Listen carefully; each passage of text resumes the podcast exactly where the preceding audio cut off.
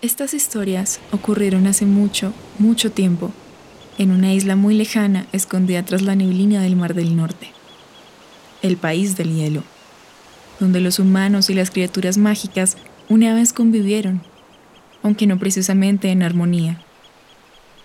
Para no asustar a los escépticos, podríamos decir que estas son historias fantásticas.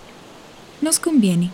No quisiéramos que los interesados en usar la magia para fines egoístas nos encontraran sin embargo, podemos confiar en aquellos dispuestos a creer en el poder de las historias, pues al fin y al cabo son los verdaderos dueños de la magia, capaces de crear mundos nuevos y, aún más importante, curar el corazón de aquellos que dejaron de creer.